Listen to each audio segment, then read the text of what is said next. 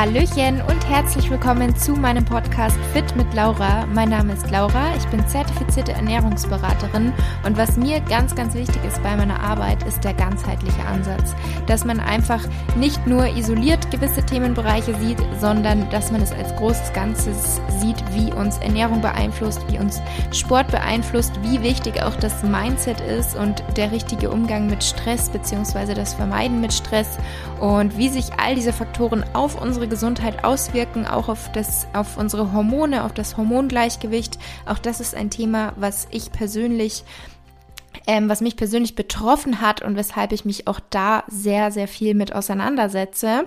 Und für weiteren Content neben diesen Podcast-Folgen hier folgt mir auch sehr, sehr gerne bei Instagram. Dort findet ihr mich unter fit-laura. Und bevor es gleich losgeht mit der heutigen Episode, ich würde mich riesig freuen, wenn du dir eine Minute Zeit nehmen möchtest und mir bei Apple Podcasts eine Bewertung hinterlassen möchtest für meinen Podcast. Lass auch gerne einen Kommentar da, auch da freue ich mich immer total, die durchzulesen und das würde mich und meinen Podcast einfach total unterstützen. Von daher schon mal vielen, vielen Dank vorab. Hallo und herzlich willkommen zur neuen Podcast-Episode. Schön, dass du dabei bist. Ich freue mich. Und in der heutigen Episode geht es um das Thema Wassereinlagerungen. Ein Thema, wo sich einige Mädels gewünscht hatten, dass ich dazu doch mal ein bisschen was sage, was so die Ursachen sind und was man vielleicht auch dagegen, dagegen tun kann. Und genau darauf möchte ich in der heutigen Episode eingehen. Unser Körper besteht hauptsächlich aus Wasser. So viel schon mal dazu.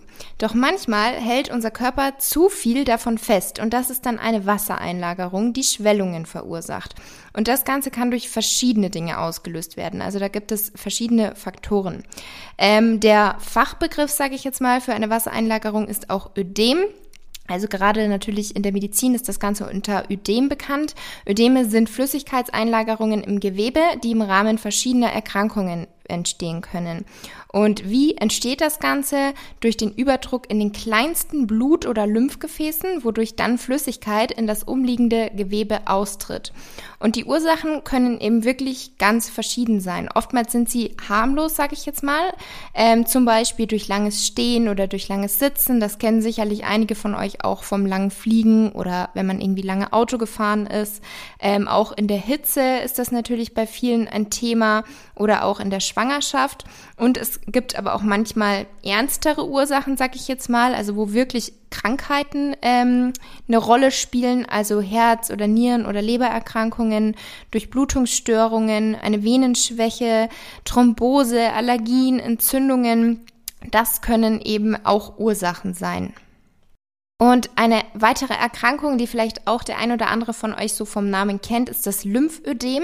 Hier ist es so, dass das System gestört ist. Also es schafft es nicht mehr, die ganze Flüssigkeit abzutransportieren. Es kommt also zum Lymphstau durch diese Transportstörungen der Gefäße und der Lymphknoten. Und hier sind meist die Extremitäten betroffen. Ich möchte jetzt aber hier in der Episode gar nicht auf diese diversen Erkrankungen ähm, eingehen, die damit im Zusammenhang stehen können. Ähm, grundsätzlich ist es so, dass es eben gewisse Anzeichen oder Symptome gibt oder geben kann, bei denen man auf jeden Fall dann einen Arzt aufsuchen sollte. Das ist zum Beispiel, wenn sich das Ödem jetzt irgendwie nur auf einer Seite ähm, entwickelt und das sehr rasch oder wenn das Ödem nicht mehr von selbst verschwindet, vielleicht sogar größer wird. Ähm, wenn die Schwellungen, die eben durch diese Wassereinlagerungen entstehen, auch warm sind, gerötet sind oder schmerzhaft sind. Oder auch wenn Fieber mit im Zusammenhang steht, bei Atemnot, bei Bewusstseinstrübung bis hin zum Delirium. Also das sind auf jeden Fall natürlich ernstzunehmende Symptome. Wenn die dann im Zusammenhang mit den Ödemen ähm, stattfinden, dann auf jeden Fall sollte man zum Arzt gehen. Worauf ich jetzt im Folgenden eingehen werde, ist auf die in Anführungsstrichen harmloseren Ursachen und eben auch so ein paar Lösungen, was man da tun kann. Und der erste große Punkt ähm, hier beim Thema Wassereinlagerungen ist natürlich die Ernährung. Ähm, erstmal das Thema Salz es ist ja auch immer die Frage, ist Salz ungesund, ist Salz gesund? Grundsätzlich ist es so, wir brauchen Salz. Also Salz ist sehr, sehr wichtig für unseren Körper, für die Regulierung des Blutdrucks und des Flüssigkeitshaushaltes allerdings eben in einer gewissen Menge. Das heißt, wenn wir zu viel davon aufnehmen und das oftmals in Form von Fertigprodukten, von verarbeiteten Lebensmitteln, wo halt überall Salz hinzugesetzt ist. Deswegen sage ich ja auch immer, schaut euch die ähm, Zutatenliste an. Dann seht ihr auch oftmals, wo sich überall Salz versteckt und auch in welchen Mengen und ob das immer unbedingt notwendig ist. Ich persönlich mache es zum Beispiel auch so beim Kochen, dass ich natürlich Salz verwende, allerdings immer erst am Ende, also quasi erst über den Teller drüber, da salze ich dann, weil während dem Kochen und während dem ähm, Braten geht auch oft von dem Salzgeschmack einiges verloren. Und ähm, wenn wir eben zu viel von Salz aufnehmen, dann hält der Körper Wasser ein. Und unser Kochsalz ist ja die Verbindung aus Natrium und Chlorid, also Natriumchlorid. Und Natrium kann sich im Körper an Wasser binden. Das heißt, eine Verringerung der Salzaufnahme kann dann also dabei helfen, die Wassereinlagerungen wieder zu reduzieren. Und was auch wichtig ist bei dem Thema Salz, weil da ja wirklich immer die Frage ist, ähm, wie viel Salz und ist Salz gesund oder ungesund? Ähm, wie gesagt, wenn man es in Maßen benutzt zum Würzen, dann ähm, ist das absolut okay. Wichtig ist halt vor allem darauf zu achten, bei den, diesen ganzen Fertigprodukten, generell sollte man ja nicht zu viel Verarbeitetes und zu viel Fertigprodukte und so weiter zu sich nehmen, aber genau da ist es eben versteckt und da sollte man eben darauf achten, dass das nicht überhand nimmt. Ähm, und was eben vor allem wichtig ist, ist das richtige Verhältnis von Natrium und Kalium und dieses sollte optimalerweise bei 1 zu 1 liegen. Und Kalium ist eben vor allem in Obst und Gemüse enthalten, also wer sich daran hält, auch ausreichend Obst und Gemüse zu essen, wie zum Beispiel Bananen oder Spinat, das sind eben gute Kaliumquellen und wer dann zusätzlich auch nicht viele verarbeitete Lebensmittel oder viele Fertigprodukte isst, der ist eh schon mal auf der richtigen Seite, sage ich jetzt mal. Ähm, und es ist eben auch so, dass Kalium auf zwei Arten ähm, wohl bei Wassereinlagerungen helfen kann, diese zu reduzieren. Und zwar zum einen, indem es den Natriumspiegel eben senkt und zum anderen, indem es die Urinproduktion erhöht.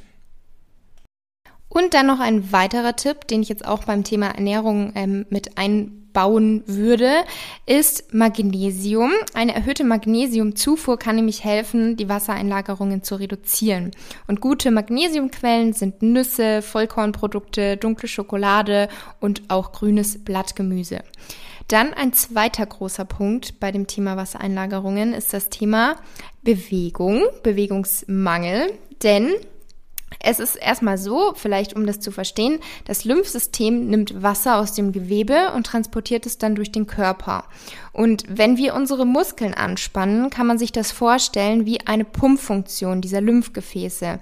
Das Wasser wird dann nach oben geschoben. Und wenn wir uns jetzt nicht bewegen, also wenn diese Anspannung der Muskulatur also nicht stattfindet, dann fehlt auch diese Pumpfunktion. Und deswegen ist es auch so, dass bei zu langem Sitzen, zu langem Stehen das Gewebe eben Wasser einlagert, was eben vermutlich sehr viele kennen vom langen Autofahren, vom langen Fliegen, dass man dann auch geschwollene Beine hat, geschwollene Knöchel.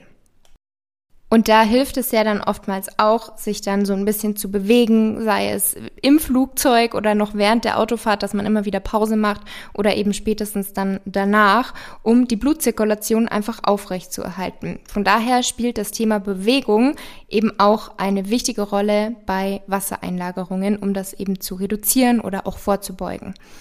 Dann ein weiterer Punkt, was sich, hoffe ich, viele auch schon denken können, ist Stress. Stress wirkt sich ja generell einfach so negativ auf unseren Körper, auf unsere Gesundheit aus, vor allem wenn es eben chronisch ist, wenn man das Ganze einfach so hinnimmt und nichts dagegen tut, ähm, weil natürlich ist es völlig normal, dass man mal eine stressige Phase hat, aber es sollte eben eine Phase sein und nicht so anhalten sondern eben, wenn man merkt, okay, es wird nicht weniger, dass man dann bewusst dagegen steuert. Und unter dieses Thema Stress zählt natürlich auch eine Diät. Eine Diät, also ein Kaloriendefizit, wenn wir weniger Energie zu uns nehmen, als wir verbrauchen. Auch das bedeutet Stress für unseren Körper, für unser ganzes System. Das in Kombination natürlich auch nochmal mit Sport, vielleicht sogar sehr intensiven Sport, ähm, sehr intensive Einheiten. Das ist natürlich auch wiederum Stress.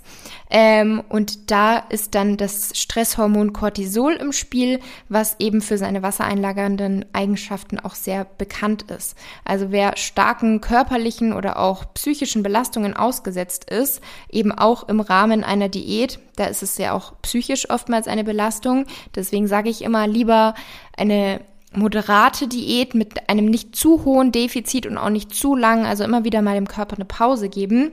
Ähm, also solche Personen neigen dann natürlich schneller zu Wassereinlagerungen als jemand, der nicht unter Stress steht, der immer schaut, dass er regelmäßige Entspannungsphasen hat und jetzt auch nicht irgendwie extrem diätet oder so. Dann ein weiteres sehr wichtiges ähm, Thema bei Wassereinlagerungen sind unsere Hormone, beziehungsweise bei uns Frauen natürlich der weibliche Zyklus. Das hängt vor allem mit einem Ungleichgewicht zwischen Östrogen und Progesteron zusammen.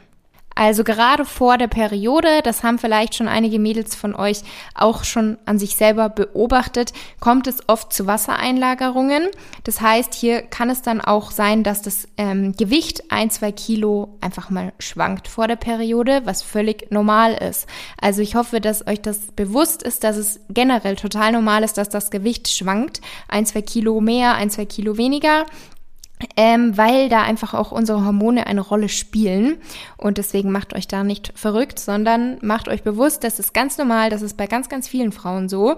Und vor der Periode ist es eben so, dass ja unser Östrogen ansteigt und relativ hoch ist. Und bei einer Östrogendominanz, da lagert unser Körper eben Wasser ein. Und dieses Wasser kann eben einfach der Grund dafür sein, dass man ein bisschen mehr wiegt. Das ist ja genauso auch ähm, bei einer Diät wenn ihr jetzt irgendwie schon länger Diät macht und ihr seid, wie ich gesagt habe, in einem sehr hohen Defizit, wozu ich nicht raten würde, dann kann es sein, dass der Körper eben ähm, so viel Cortisol ausschüttet, also so unter einer Stresssituation ähm, sich belastet, sich so belastet fühlt vom Stress, ähm, dass dann diese Wassereinlagerungen, die dann eben entstehen können, den Fettverlust verdecken. Das heißt, ihr habt eigentlich schon Fett abgenommen, die Diät hat eigentlich schon angeschlagen sozusagen, aber ihr habt eben Wassereinlagerungen, weil zum einen vielleicht die Diät euch stresst, weil das Sportpensum euch stresst oder vielleicht auch, weil ihr sonst im Alltag, im Beruf oder in der Beziehung Stress habt und dann kommt irgendwie alles zusammen und dann sind diese Wassereinlagerungen der Grund, warum vielleicht sich die Zahl auf der Waage nicht ändert. Das einfach diese Wassereinlagerungen den Fettverlust verdecken. Also das ist auch etwas, was viele nicht wissen oder nicht beachten und sich dann natürlich noch mehr verrückt machen, noch mehr stressen und dann endet das natürlich in einem kleinen Teufelskreis. Defizit wird immer höher, weil man denkt, oh Gott, man muss mehr ins Defizit gehen und was man dann aber eigentlich machen sollte, die Diät pausieren, für Entspannung sorgen und dann kommt es oftmals auch zu diesem Wusch-Effekt, wo auf einmal die Wassereinlagerungen verschwinden, das Wasser geht raus aus dem Körper und dann seht ihr, dass eigentlich die Diät schon funktioniert hat. Und ähm, Ödeme entstehen auch oftmals bei Schwangeren, vor allem in den letzten Wochen vor der Geburt. Und das sind einfach hormonell bedingte Veränderungen im Wasserhaushalt und auch in der Bindegewebsbeschaffenheit sowie auch ein erhöhter Druck auf die großen Venen im Bauchraum. Und dadurch ist einfach der Abfluss etwas gestört und es kann eben zu Wassereinlagerungen im Gewebe kommen. Eine weitere Ursache für Wassereinlagerungen können natürlich auch Medikamente sein. Also es gibt einige Medikamente, die das einfach zur Nebenwirkung haben dass ähm, Wasser eingelagert wird. Zum Beispiel auch Chemotherapiebehandlungen oder Blutdruckmedikamente, Antidepressiva. Das sind jetzt einfach ein paar Beispiele. Und hier ist es einfach wichtig, auch dann mit dem Arzt zu sprechen, wenn man da irgendwie was feststellt, ähm, dass man einfach mal mit dem Arzt drüber redet, ob es die Ursache eben sein könnte, dass dieses Medikament das als Nebenwirkung hat. Dann auch ein Grund hatte ich schon ganz kurz angesprochen, die Hitze. Daher ist, glaube ich, auch dieser Themenwunsch der heutigen Episode gekommen, denn den, das hattet ihr euch ja bei Instagram gewünscht, dieses Thema. Und da hatten mir eben auch ein paar geschrieben, dass sie das Gefühl haben, jetzt gerade im Sommer bei dieser Hitze, da ist es nochmal schlimmer. Das ist natürlich auch eine Ursache, dass es zu den Wassereinlagerungen kommen kann. Und ich habe jetzt abschließend für euch noch so ein paar Tipps, die eben jeder auch sofort anwenden kann ähm, um diese Wassereinlagerungen einfach ein bisschen zu reduzieren. Ganz einfach erstmal Füße hochlegen. Das Wasser kann dann nach oben und weg von den unteren Extremitäten ähm, bewegt werden. Weiterer Punkt ist natürlich ausreichend zu trinken. Generell solltet ihr immer eigentlich auf eure Flüssigkeitszufuhr achten. Im Winter, im Sommer, aber im Sommer bei der Hitze natürlich besonders. Das heißt, trinkt genug. Ein ungefährer Richtwert sind immer so 30 bis 40 Milliliter pro Kilogramm Körpergewicht. Und wenn es euch schwerfällt zu trinken, dann versucht einfach irgendwie einfache Tipps anzuwenden. Also zum Beispiel kocht euch einen Pfefferminztee, lasst den abkühlen und gebt ein paar frische Minzblätter rein. Dann ist das schon mal etwas spannender als nur ein Wasser oder ähm, Zitrone, Limette, Minzblätter, Basilikum. Da gibt's ja lauter verschiedene Möglichkeiten, wie man das Wasser selber so ein bisschen aufpimpen kann, damit es nicht mehr nur nach Wasser schmeckt. Dann das, was ich am Anfang angesprochen halt, hatte beim Thema Ernährung, die Salzzufuhr. Da eben darauf achten, dass es nicht zu viel ist. Und was bei Salz auch ganz wichtig ist, ist, dass ihr sozusagen eine regelmäßige, also kontinuierliche Zufuhr habt, dass ihr nicht an einem Tag mega viel, am nächsten Tag wieder weniger, also dass da so riesen Schwankungen drin sind. Das solltet ihr vermeiden, sondern eben darauf achten, dass es eine regelmäßige Zufuhr ist sozusagen. Dann Thema Bewegung hatte ich ja auch schon ähm, besprochen. Einfach darauf achten, sich regelmäßig zu bewegen. Und ähm, wenn ihr jetzt lange im, Flug, im Flugzeug gesessen seid oder im Zug oder im Auto, dann ist es wie gesagt normal. Wenn ihr da aber die Möglichkeit habt, ein bisschen rumzulaufen, dann macht es, weil dann könnt ihr das Ganze eben auch vermeiden. Dann natürlich Stress vermeiden, ähm, beziehungsweise auch lernen, richtig damit umzugehen, weil total vermeiden, komplett aus dem Leben streichen, lässt er sich ja oftmals nicht. Und es gibt ja auch Stress, der nicht so negativ ist. Aber ähm, wenn ihr eben wirklich das Gefühl habt, ihr seid so unter Dauerstrom, Dauerstress und es tut euch, eurem Körper, der Gesundheit nicht gut, versucht da wirklich einen guten Ausgleich zu finden, damit ihr da auf Dauer nicht so sehr darunter leidet. Dann gibt es ja auch Kompressionssocken. Ähm, dieser Zweck von dieser Kompressionskleidung ist es, dass die Beine zusammengedrückt werden und die Ansammlung von Flüssigkeit damit eben verhindert wird. Auch das kann man natürlich mal probieren oder vielleicht hat der Arzt euch dazu auch schon geraten, falls ihr bei dem auch schon wart bezüglich eurer Wassereinlagerungen. Dann gibt es auch so ein paar Lebensmittel, die haben eine harntreibende Wirkung, was dann natürlich auch ähm, das Ganze etwas reduzieren kann. Zum Beispiel Petersilie, Fenchel, Knoblauch. Also Knoblauch finde ich eh Wahnsinn. Das ist so eine Powerknolle. Die hat so viele positive Eigenschaften, da kann man generell nichts falsch machen. Ähm, Reis, Brennnessel, Cranberry-Saft, das sind so ein paar Lebensmittel beziehungsweise generell auch Entwässerungstees, also dann dazu zählt dann auch Brennnesseltee oder grüner Tee. Und ein letzter Tipp wäre noch zum Beispiel so Kneippbäder machen, also einfach ein paar durchblutungsfördernde Maßnahmen ergreifen. Und das war eigentlich auch schon meine heutige Episode zu dem Thema Wassereinlagerungen. Wie immer dürft ihr mir natürlich gerne Feedback schreiben, wie euch die Folge, wie euch das Thema gefallen hat, welche Themen ihr euch für die weiteren Episoden wünscht. Ähm, und dann bedanke ich mich jetzt auf jeden Fall fürs Zuhören. Schön, dass ihr wieder dabei seid, äh, wart. und wünsche euch noch einen wunderschönen Tag bzw. Abend, je nachdem, wo ihr euch gerade befindet. Natürlich auch einen super Start in die neue Woche, falls ihr den Podcast jetzt direkt heute am Montag oder morgen am Dienstag anhört. Und dann bis zur nächsten Episode. Macht's gut!